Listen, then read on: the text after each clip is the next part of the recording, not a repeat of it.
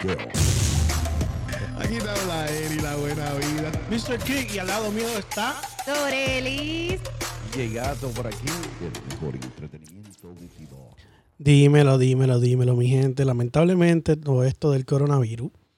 eh, tuvimos que hacer unas improvisaciones. Me encuentro en un estudio improvisado en mi casa. Eh, prontamente, pues, con esto del coronavirus, vamos a estar otra vez regresando con todos los integrantes, con DJ Gato, Nicky Nicole. Pero no se preocupen que vamos a estar tirándole contenido constante. Entonces, cabe mencionar, eh, hoy vamos a tener una- un invitado vía teléfono eh, importantísimo. Un, un cantante que rompió esquemas con diferentes cosas en- dentro de su carrera, eh, tanto como persona como con conceptos. Eh, vamos a estar llamando ahora mismo, él, él es Alex Rose. Va a estar con nosotros vía telefónica.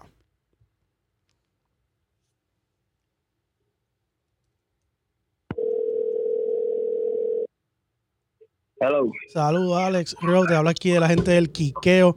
Eh, está- estamos grabando. La gente del quiqueo, la gente bacana, Mira, ¿nos das permiso para grabarte? seguro. Ok.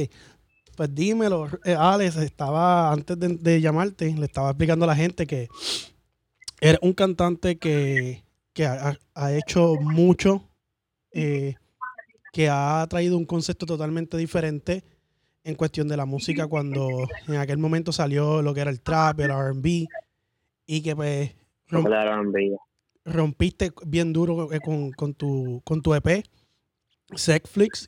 Sí. Eh, nada, me gustaría hablar un poco de lo que ha sido tu, tu historia.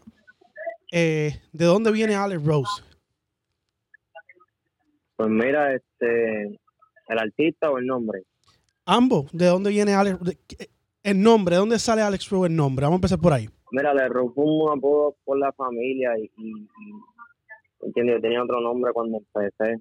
Sino que no lo voy a decir aquí, ¿me entiendes? No me manden buscando en YouTube. Pero sí, tenía otro nombre. Y no fue que, que conocí a JX, el ingeniero, que es Néstor manejador, allá en Orlando. Me, me mudé por Orlando desde acá, desde Puerto Rico. Estuve allá un tiempo hasta que lo conocí. Empecé a hacer música. Y él me dio la mano con Jay Álvarez. Me acuerdo que Jay Álvarez me, me abrió las puertas de su compañía y decidieron como que desarrollar el proyecto de él y, y, y Álvarez ¿Ok? hasta que pegué Percocet, Percocet Remix, me acuerdo, ahí estaba, ahí está Lenny Tavares, Químico Ultramega, Eh, creo que está Chris Wander Eh, también, ¿verdad? Chris Wander, ¿me entiendes? Ese fue el primer hit, como quien dice, pero no era no era tan mundial, ¿me entiendes? Era como que un poquito local, allá en RD, Colombia, eh, Chile, pero no no sé, no fue un palo así bien cabrón. Es mundial ahora mismo, pero, ¿sabes? Para ese tiempo no estaba tan tan metido hasta que saqué ese flip Ok, pero porque es un concepto que yo me senté con, eso con te- Dino, Dino, mi productor, el que, que me produce casi todos los, todos los ritmos que yo he sacado. Pues con él fue que desarrollé el proyecto. Ok, y ahora te voy a hacer una pregunta así dentro de lo que estás, de- estás comentando. ¿Cómo se da que tú llegas a los oídos de JX? Que tú llegas y, y dices, mira, este es Alex Rose, ¿cómo te presentan? Eh, ¿Quién fue como que el intermedio? Mira, yo, yo, conocí, yo tenía un amigo en común con JX, que yo lo conocí a él por, por otro productor que, que yo conocí acá en Puerto Rico. Y él canta, él canta también. Ok.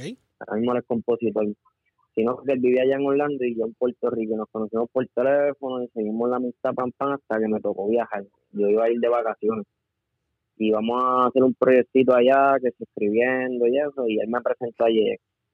Ahí fue que conocí a ella y a ella le gustó como yo cantaba, me dijo, mira, mete mano en el estudio cuando tú quieras, ¿verdad? Tú sabes que estoy para ayudarte, pam. Yo ni me sabía grabar, yo, él mismo me enseñó a grabar y Sí, y seguí sacando temas así, grabando temas en el estudio hasta que me dijo, mira, yo te voy a filmar. Y ahí empezó la vuelta. qué duro, qué duro. Mira, cuenta la leyenda que ustedes todos vivían en una, casa, en una casa. Yo soy de acá de Orlando y acá la gente sabe quién es, quién es el corillo. Cuentan que todos vivían en una casa. Cuéntame cómo es vivir con tu equipo de trabajo. Mira, yo viví con Dino, con Jex, ahí estaba Dalex, eh, estamos casi todos viviendo en una sola casa, yo llegué nuevo, yo no tenía donde vivir, Yeye fue el que me dio la mano, me dijo, papi, quédate aquí y aquí mismo está el estudio y tú grabas. Porque yo me iba a ir, yo me iba para Puerto Rico porque no se me estaba dando la vuelta, entonces me dijo, no, no, tranquilo, que yo te voy a dar la mano. Y fíjate, así mismo fue, vivíamos todos allí, teníamos estar para afuera en esa casa, pero ahí salió Dale, Dale grababa todos los días, nos tuñamos. Mira, tú vas a grabar hoy, sí, pues dale, cuando yo termine grabo yo, y detrás de Dale iba yo, después iba Vino, papá, y así seguíamos. Qué duro. Ven acá. Y eh, tu corista, Yoba Cartoon, este, este individuo, este personaje, No fui cabrón, este, eh, cuando él se integra ya a la, a la ecuación en, en la casa, ¿cómo cambió la vibra de, en Pues cuestión mira. del vacilón? Lo que pasa es que yo conozco a Yoba desde chamaquito, desde que tengo como 14 años. Él estudió conmigo en la en intermedia y yo siempre ha sido así. La gente se cree que él es un personaje, pero realmente él es así desde chamaquito, él es bien activo y bien alegre. Nada, este, yo lo, yo lo, yo lo incluí en el equipo de trabajo, ¿me entiendes? Porque siempre es bueno estar con los suyos. Claro. y él, él fue una de las personas, yo creo que la persona que más me motivó cuando yo no quería cantar, que hubo un tiempo que yo me quería quitar porque no se me daba era él. ¿Me entiendes? Y lo metí en el equipo de trabajo, ahí se juntó con Dino y ya tú sabes. Sí, no. ya tú sabes los videos que salen. Este, ahora, Ya tú, ahora te, te pregunto, eh, yo he escuchado varias de tus entrevistas, una de las que más, más, más larga y con más detalles ha sido la de la que hiciste con Chente. En, el, en, Chente, sí. en esta entrevista tú explicas que tú, tú eres compositor y que antes de tu carrera explotar, pues tú pues ponías el lápiz en cierta área de los artistas. Eh, ¿cómo Sí, yo empecé así. te a- Empecé componiendo otros artistas así de, no, sin decir nombre. del área, Sin decir sí, nombre. del área, entonces, ajá. No, no, no, es para que Luego, pa- pa- evitar los problemas. Sabes que la gente rápido pega, diablo, al- alrededor está No, diciendo. yo sé, yo sé.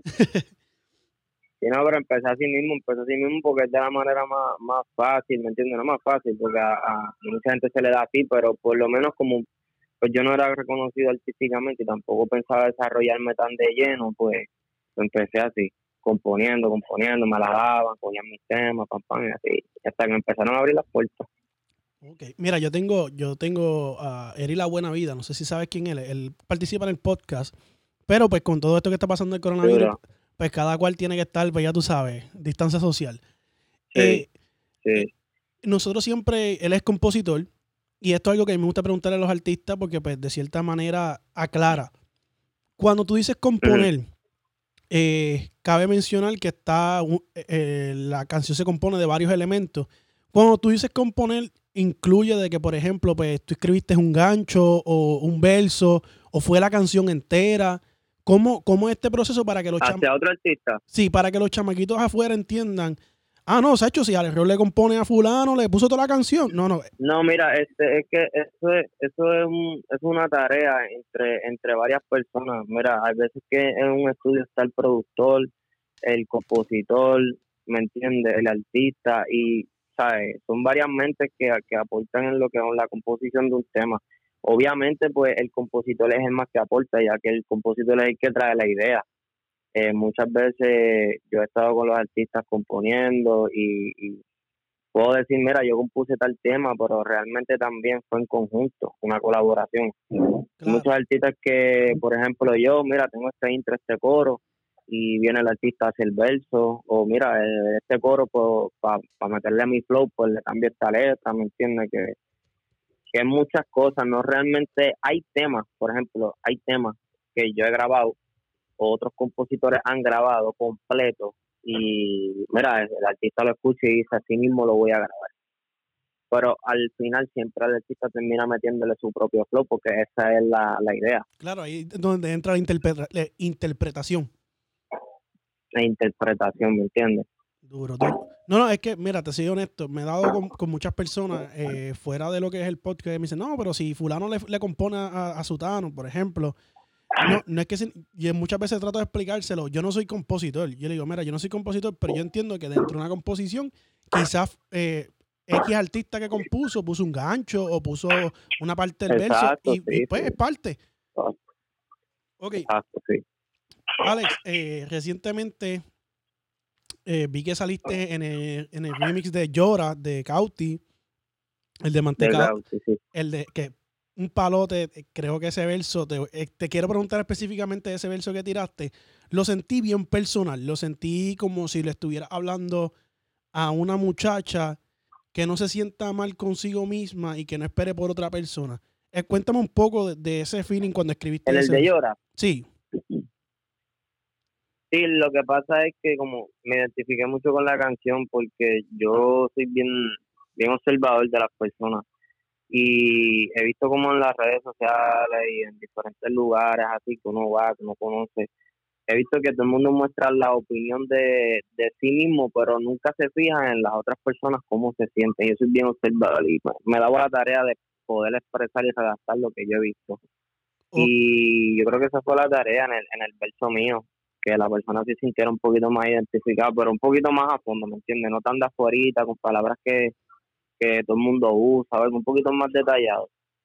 no es duro. De- te soy honesto, fue cuando yo lo escuché de todos los versos, me pareció bien curioso el- en la parte que, que, que dice, viste, te ponte bonita.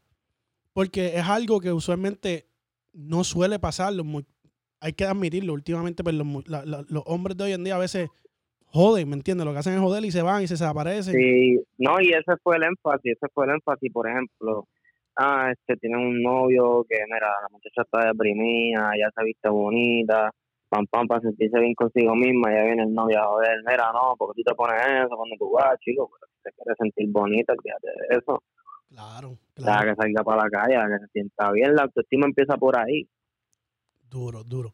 Mira, Alex, y, y vamos a hablar un poquito de Sexly ahora. Eh, te- tengo una curiosidad. Ese, yo sé que ese P lo montó entre tú y The Billionaires. Eh, ¿cómo, Sí. cómo, ¿Cómo surge esto? ¿Cómo surge? ¿The Billionaires te trae los beats? Eh, ¿O tú te sentaste con él y dijiste, mira, tengo esta idea? ¿O él se sentó y te comentó? Porque este fue el, te voy a ser Mira, honesto, este fue el EP que, que más marcó tu carrera en cuestión de que la gente le encantó porque fue algo diferente a lo que se estaba haciendo en aquel momento. Sí. Mira, este, ¿cómo te explico? Esto fue una idea de, de mía, de Yeyex y de Dinón. Un día, un día estamos escuchando la canción de I Wanna Love You de, de Akon y él me sale y me dice, Hacho, maricón, yo creo que yo creo que si tú haces un flow como sampleo así para ese tema, te quedaría cabrón.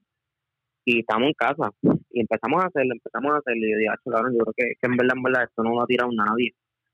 Esto no lo ha tirado nadie en lo latino, porque en lo, en lo, en lo americano sí. Pero que la gente no, no entendía el flow, no entendía el flow y yo dije, pues vamos a hacerlo como quiera. Y ese EP tenía cinco temas, me recuerdo que hicimos esos cinco temas bien rápido, como en dos semanas. Uno de esos temas era Toda, que estaba dentro de ese EP. Lo único que yo lo saqué, yo lo saqué para el ladito. Y ahí decimos hacer los demás, que si te llevar, pam, pam, eh, El de lo Alex. quisiera, darle, ¿me entiendes? Este, nada, y de verdad yo no sabía que el público iba a coger ese flow, porque acuérdate que no, yo grabé eso después de María. Todo el mundo estaba con lo de María, pam, pam, entonces no había cabida para música nueva, los artistas ya no estaban haciendo música, todo el mundo sabe que Sí, sí. en el género urbano casi todos los artistas son de acá, de Puerto Rico, y un poco difícil hacer música, yo estaba en Orlando, eh, y pues se me hizo un poquito más fácil, ¿verdad? Verdad, para que la gente esté así como que, como que en la mala, vamos a tirar un EP, que se chavo. Sí, regalarle algo para y para que disfruten. Y se dio, se dio. Yo me acuerdo que Raúl estaba, cuando fue lo de todo, Raúl estaba en otro lado, le envié el tema, papá, pero ya eso es otro tema que podemos hablar. Pero Sí. en cuestión de Netflix, este, sí, en verdad fue así mismo, Dinón me dio la idea, yo la seguí, sigue ella por ahí dando ideas, todo el mundo dio ideas. Qué duro. Tú sabes que la última vez que yo escuché a un artista, y te soy bien honesto en decir que, su- que se sentó con su equipo de trabajo a hacer una idea, fue cuando John Hollywood le estaba comentando al guru que cuando montaron el disco de Coscuyuela, el niño, si no me equivoco, fue el- que estaba que estaba Kendo, él y, y Coscu componiendo, dando ideas. Y es bien raro escuchar, te soy bien honesto, es bien raro escuchar a un artista que se la da a su equipo de trabajo. Usualmente, pues, Claro, porque es que un el artista, muchos artistas este, tienen problemas con eso del ego y en verdad, en verdad, el equipo de trabajo es quien hace un artista. Un artista tiene el talento, pero si un equipo de trabajo, en verdad, en verdad no va a llegar muy lejos. ¿Tú me sigues? Sí, claro. Y gracias a Dios que mi, mi equipo de trabajo es un equipo de trabajo creativo, es que ellos entienden mis ideas, yo entiendo la de ellos. Y uno de los más creativos que yo se la doy, pero full, full es Dino. Dino tiene una creatividad, pero por encima de los niveles, ¿me entiendes? Qué duro, duro.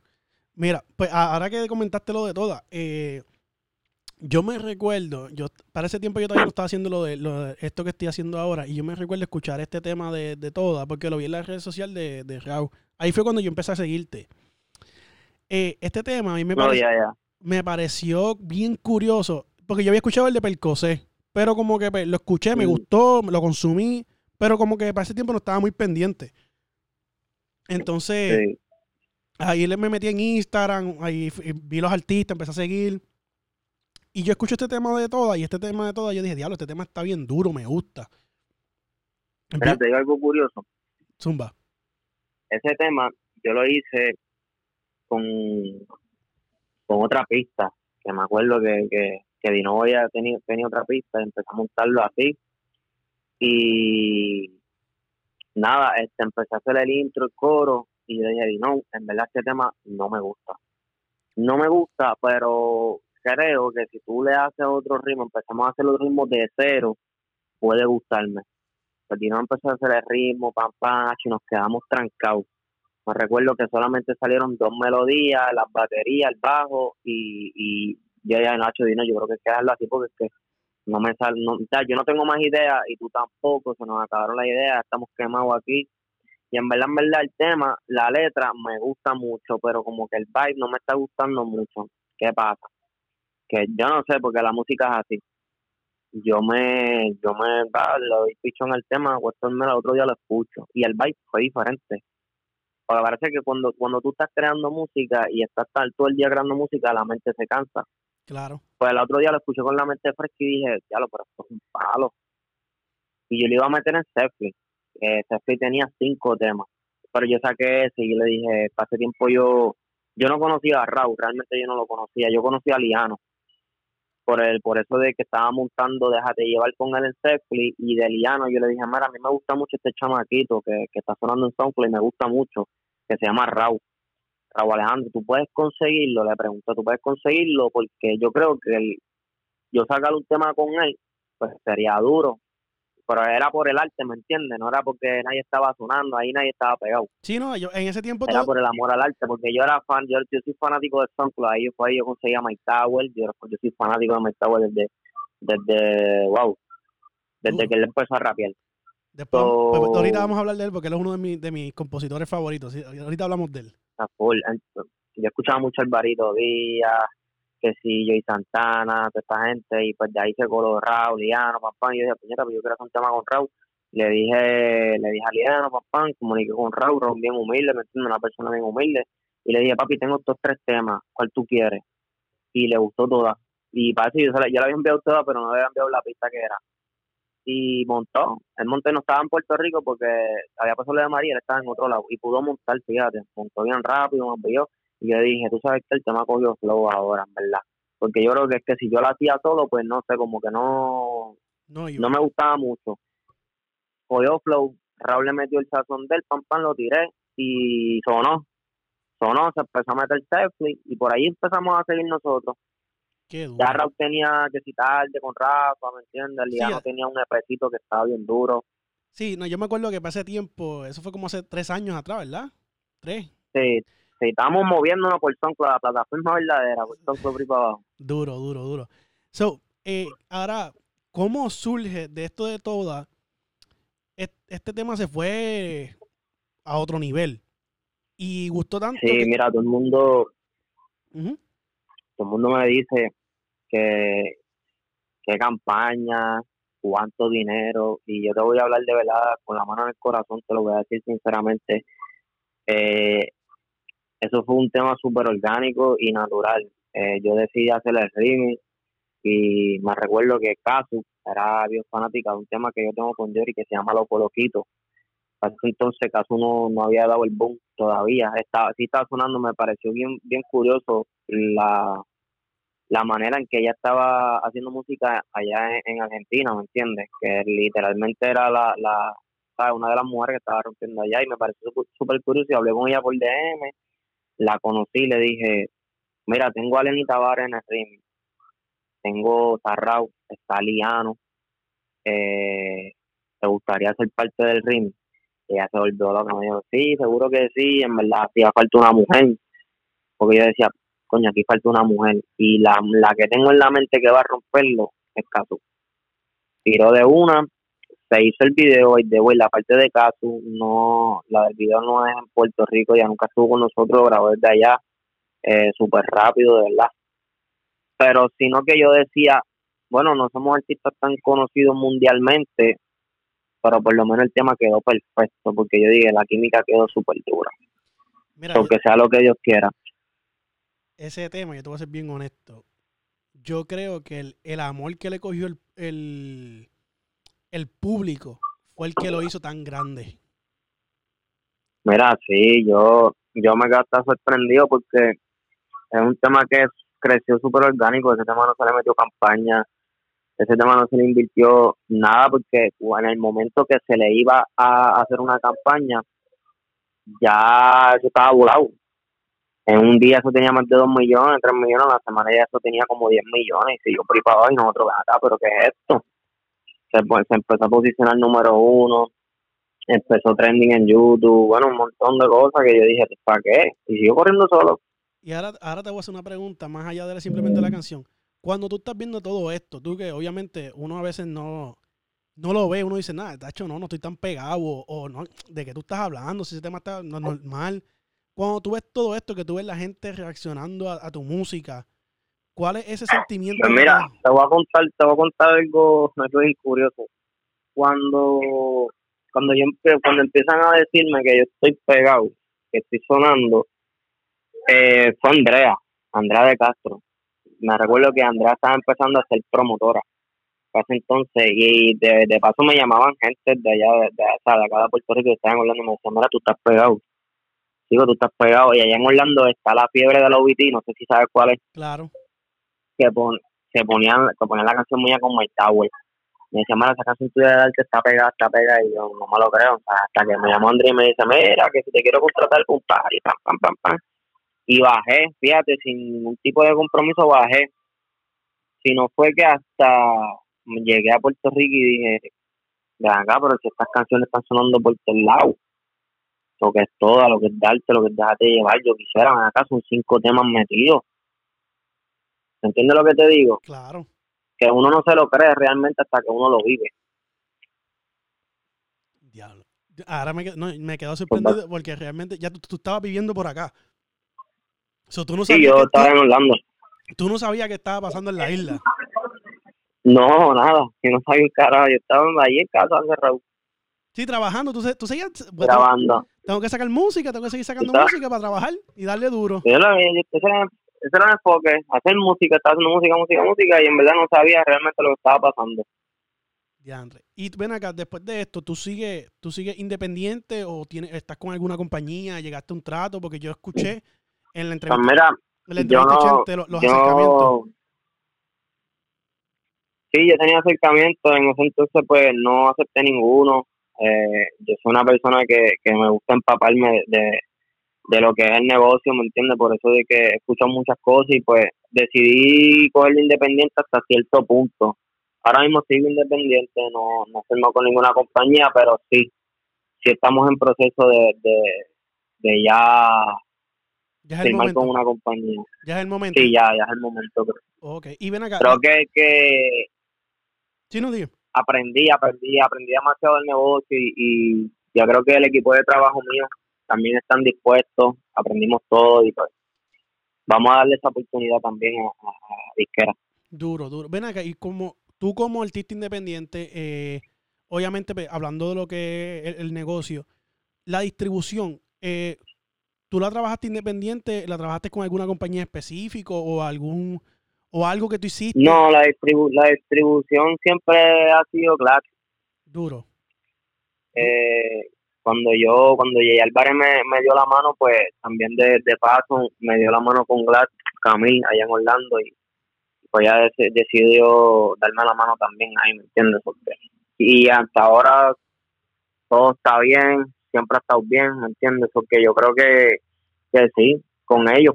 Duro, duro. sí. Nunca, nunca, nunca hemos decidido como que, como que hacer una distribución nosotros mismos, sino porque estábamos más enfocados en lo que es la música, la creación, las cosas, que yo creo que es mucho, ¿me entiendes? Claro.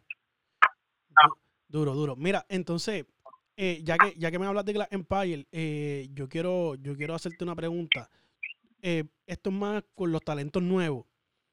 Estos talentos nuevos que yo, yo estoy ya estoy en conversaciones para poder hablar con Camil porque yo quiero que ella oriente a los, a los chamaquitos nuevos. Esto, cuando, te- Sí, no tiene que hacerlo. cuando se presentan esto, estas oportunidades que te brindan la mano, a mí me gustaría que tú de tu voz, ¿me entiendes? Alguien que pues, se las vio, no tenía dónde vivir, eh, alguien le dio la mano, se convirtieron en una familia, más allá de un equipo, le, le brindan estas oportunidades. ¿Cómo, ¿Cómo tú como individuo sabías que eran buenas oportunidades? Y cómo los chamaquitos, en vez de estar en, Pues mira, en el peliculeo, deberían aprovechar estas oportunidades y mirarlas en una buena manera y no de una mala manera. Pues mira, yo creo que ya estamos en otros tiempos donde la película se crea sola.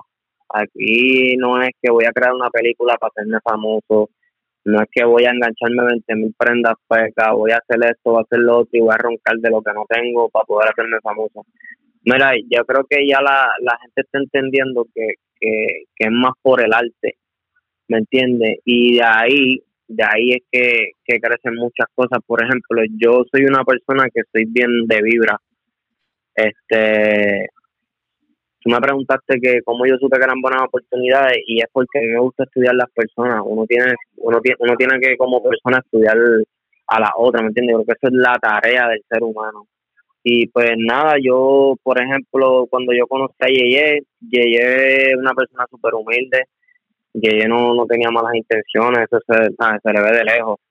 Este, y pues él me dijo, mira, yo en verdad, en verdad, esto es lo que está pasando, esto es lo que hay a la mano, esto es lo que podemos hacer, pero yo te prometo a ti, a ti mismo, vivírmela contigo hasta lo último, porque yo voy a hacer que tú comas de la música, porque tú tienes mucho talento, y te lo prometo. Ese te lo prometo, y esa palabra de hombre vale más que cualquier otra compañía queriéndote firmar con 20 mil millones, ¿me entiendes? 20 mil pesos, 2 millones, lo que sea, XY número de, de dinero, pero eso es lo que cuenta y ese es el tipo de persona que uno tiene que tener al lado suyo. Por ejemplo, eh, Dinón, lo que son casi todos los de mi equipo de trabajo son personas que transmiten buenas vibras y todo el mundo está en el mismo canal, ¿me entiendes? Porque eso es lo malo, que te juntas con fulano, con sultano y no todo el mundo tiene el mismo norte. Y hay que tener el mismo norte para que el artista llegue donde tiene que llegar, porque si el artista no llega donde tiene que llegar, tú tampoco vas a llegar donde tienes que llegar tú, ¿me entiendes? ¿Cómo tú vas a superar las expectativas? Claro. ¿me entiendes? Si no tiene el mismo norte. Y esa es la tarea del artista. El artista tiene que darse llevar por vibra, por el arte, por las personas que se rodean, ¿me entiendes? Yo creo que esa es la fórmula, digo yo, porque así fue, así fue como que me funcionó a mí como tal. Sí, no, no, no, pero es un buen punto de vista, Alex. No te equivoques, lo que estás diciendo es correcto. Porque acuérdate que cada cual tiene una experiencia. Todo el mundo vive una experiencia di- diferente. Y tú estás contando la tuya y tú pues, eres una persona que cree en las vibras, como muchas personas, y viste que pues estas personas sí realmente te querían ayudar, que te querían dar la mano. Este, y mucho, y Claro, esta conversación yo la tuve con veteranos hace como unos tres o cuatro meses atrás. Eh, yo le estaba estábamos hablando de los chamaquitos que a veces filman un papel porque que- creen que, que filmando es que la- se va a dar todo. Y tú eres un ejemplo. sí, no, y realmente no. Tú eres un ejemplo. Ah, por eso vengo, tú eres un ejemplo. Tú hiciste tu carrera con tu equipo. Mira, cuando, cuando este se da ese momento, primero que yo le hago todo en las manos de Dios. Cuando se da ese momento, ahí es donde empieza este la duda. Mucha gente por el desespero no le hace caso a esa a esa parte de uno como que a la duda. Está la duda siempre va a estar, pero acuérdate que esto de la música es un es una carrera bastante larga, ¿me entiendes? Entonces, tú meter tu firma en cualquier lugar donde tú pienses que por meter tu firma vas a, a ser exitoso, te puede costar muchos años, ¿me entiendes? Y no es por meter terror, porque ese no es el caso de todo el mundo, porque verdaderamente el negocio es negocio, pues lo demás es lo demás.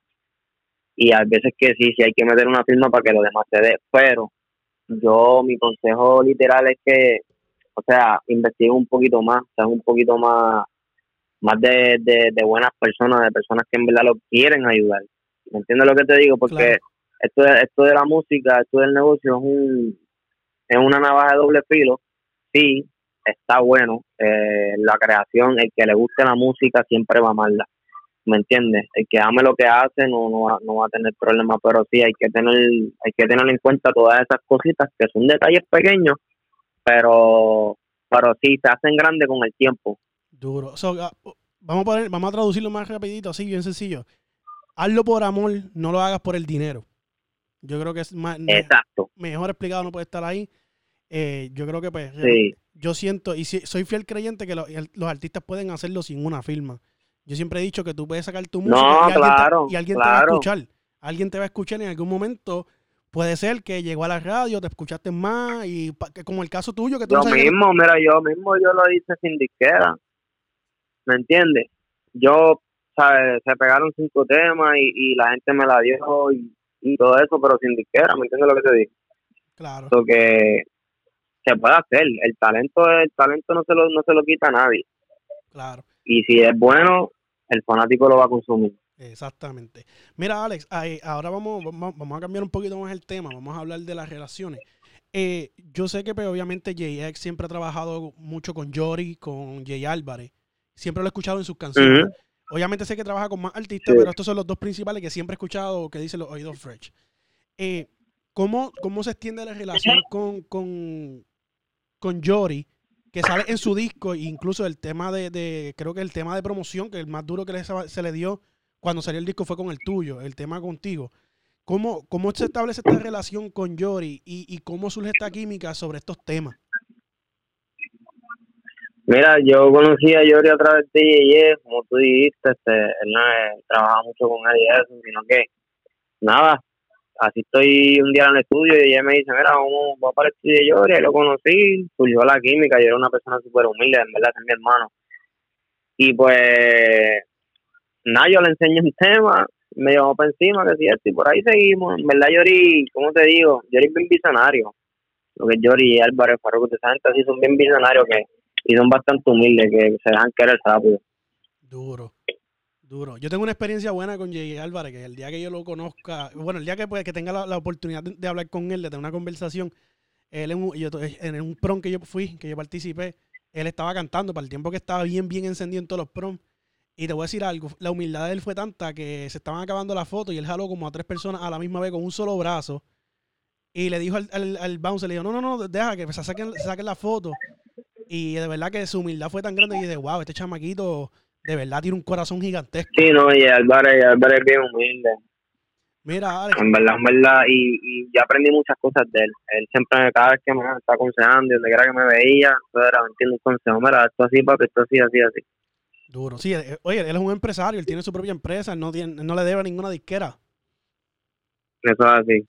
Durísimo. Mira, este, Alex, eh, para ahora vamos a hablar un poquito de que ahorita estábamos comentando de Mike Tower. Eh, yo, quiero, yo quiero que tú no que tú nos hables tanto como fanático como colega de Mike Tower sobre su evolución. Eh, todos sabemos que Mike Tower era un tipo que tiraba letra bien pesada, que no era tan comercial y que quizá no era tan para el oído del público no era tan comercial y la gente como que, pues espérate, este chamaquito como que no me corre. Esta evolución que él da, Pues mira, yo, yo te puedo contar la base de mi experiencia. claro, con claro, él. Porque yo, por ejemplo, yo cantaba y todo, pero yo no estaba haciendo, no estaba tirando música ni nada, y la música que yo escuchaba, una de las de las músicas que yo escuchaba era la de Mike Tower, ¿me entiendes? Me gustaba mucho el, el, el rapeo de él, ¿me entiendes? La letra, el contenido. Yo no escuchaba mucho rap, pero sí escuchaba Mike Tower, escuchaba, ¿me entiendes?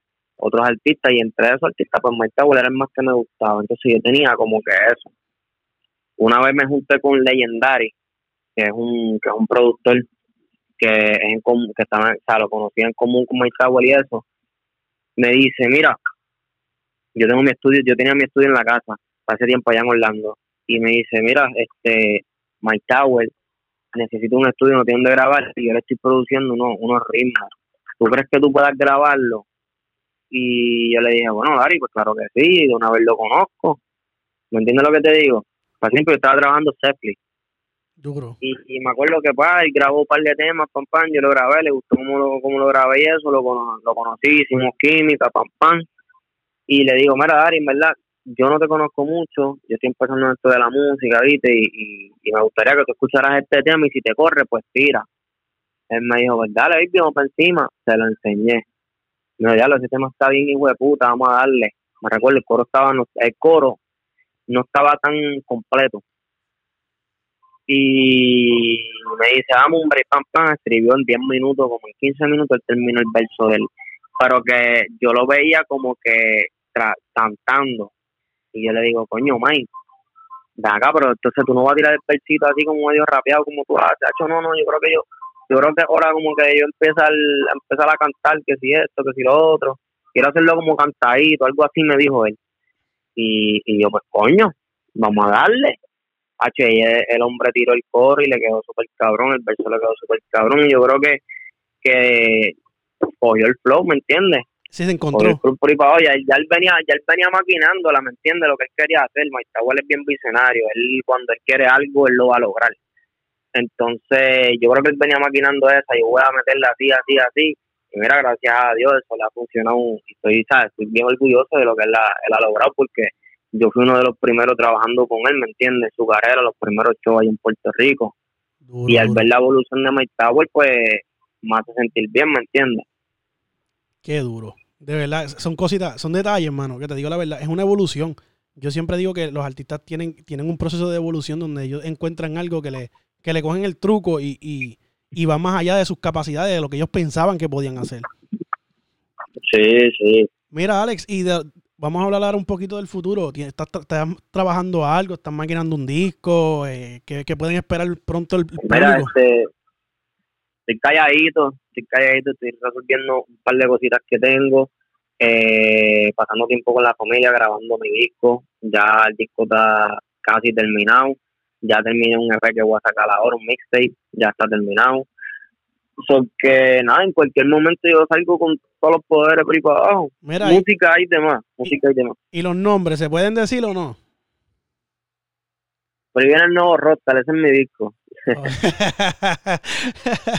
qué duro, qué duro. Ese es mi disco. Duro. Y ven acá, eh, ¿es, es lo mismo producido completamente por D-Note o hay otros productores participando? ¿Cómo está La corriendo eso? mayoría, la mayoría, la mayoría de Dino tiene tres productores, está magnífico, este, por ahí está Lelo y Yapi, hay varios, varios productores, Duro, eso es de la meca de acá de Orlando, esa gente. sí, son de, de allá donde yo comencé. Mira, ven acá, ¿y tú te mudaste para Puerto Rico o estás acá, en Orlando? No, muchacho, me cogió el coronavirus por acá, digo, yo no tengo coronavirus, pero me cogí la cuarentena y me quedé acá. Duro, duro. Sí, que estás con la familia. Mira, eso es una de las cosas que, que quería Sí, que, quería que habláramos. Ahora que está pasando todo esto del coronavirus, eh, ¿cómo, cómo Ujú. tú como artista aprovechas este tiempo que no, no tienes los compromisos de los conciertos? Eh, que si grabar. Hombre, yo creo que era necesario, por ejemplo, el tiempo, no el virus, sino el tiempo, eh, era un poco necesario para pasar tiempo con la familia, crear más música. Hay muchos artistas que se comprometen, se comprometen tanto en los shows y en las entrevistas y aquí y allá que, que a veces se desesperan porque no tienen tiempo para grabar. Yo creo que es el momento perfecto para que todos los artistas hagan música, ¿Tú crees que este momento música y descanso. ¿Tú crees que este momento de pasar tiempo en la familia les da ahora otro tipo de, de vibra a los artistas? Cuestión de que Otro tipo de vibra, otro tipo de, de, de pensamiento, un descanso. ¿Me entiendes? Tomar conciencia, quedarse en sus casas, ¿me entiendes lo que te digo? Porque el artista viaja, el artista viaja mucho, uno de los que estamos más expuestos a, a, con- a con- contraer ese tipo de virus es, somos nosotros los artistas los que viajamos mucho, ¿me entiendes? Yo creo que es bien que nos quedemos tranquilos, van con la familia. Duro, duro. No, yo lo, yo, es una de las cosas que, que quiero, quiero enfatizar, que este tiempo yo creo que le ha dado una, una libertad a los artistas de poder disfrutar ese tiempo que a veces pierden con sus hijos, madres, padres, parejas, y que, Ah, sí. que pueden ahora, porque mucha gente se cree que la vida de un artista es fácil, pero hay muchos sacrificios y uno de los sacrificios es ese tiempo en familia. uno de los sacrificios es el tiempo en familia, el tiempo con los suyos, las cosas que verdaderamente te gustaban así, como que, ¿me entiendes? Antes de ser artista, uno va perdiendo un montón de cosas, pero nada, siempre hay un, siempre hay un, hay un espacio, yo siempre he dicho, nunca, nunca derrumbes el puente por donde cruzaste, por si algún día te toca regresar, y yo creo que eso es lo más importante. Claro, claro, eso, no, eso es durísima, durísima. Mira, Alex, de verdad, eh, gracias por tu tiempo. Este, oye, gracias por No, siempre gracias por contestar siempre el- nuestro, nuestros mensajes y eso en las redes. Sabemos que, que siempre estamos quiqueando. Eh, nada, espero que después de Ya esto, espero que eh, después de esto del coronavirus podamos, podamos tener una conversación con los muchachos y un poco más profunda en la historia de, de la música, de quienes, de quienes inspiraron en tu carrera y todas esas cosas. Eh, sa- sabes que aquí tienes una casa. cuando necesites hacer alguna promoción o algo, o quieras simplemente decir, mira, estoy aquí, quiero quiquear, vamos a quiquear. Tú sabes, tira y este- el quiqueo ahora es tu casa. Día esto te llevo a Yoba para allá, para el estudio, para que, para Ese- que queden un rato allí. Ese- es dura, esa es dura. Después vamos, eh, con ese sí que Sí. es dura, porque ese- ese tiene historia. Ese tiene historia. No, que ese muchacho, ese. no sabe nada. Tacho. Eh, pues nada, mano, eh, gracias un millón eh, por tu tiempo una vez más. Y, papi, de verdad, más que agradecido. Eh, quédate en tu casa. Rey, gracias y mucho éxito. Y toda esa gente que me está escuchando, que estén en, esa- en las casas, vamos a tomar conciencia. Acuérdate que estamos en una situación bastante fuerte y yo creo que lo, lo mejor que podemos hacer es quedarnos, ya tú sabes, en las casas encerraditos y hasta que Dios diga. Exactamente. Bueno, papi, gracias, bendiciones y mucho éxito. Pues dale, mi rey, ya está, gracias. Nos vemos. Bye, bye. Bueno, ahí lo tenían, eh, el Alex Rose. Eh, creo que fue una entrevista, más allá de una entrevista, una buena conversación. Creo que fue una conversación de mucha, de mucho conocimiento. Quizás son detalles que no conocíamos, ciertas curiosidades que, que teníamos. Eh, un episodio más, Corillo. Estoy contento. Eh, tengo un estudio improvisado en mi casa. Vamos a darle, Corillo. Ya pronto vamos a estar tirando un episodio con Gato y con Nicky Nicole. Nos fuimos, Corillo. Aquí te habla Eri, la buena vida. Mr. Kick y al lado mío está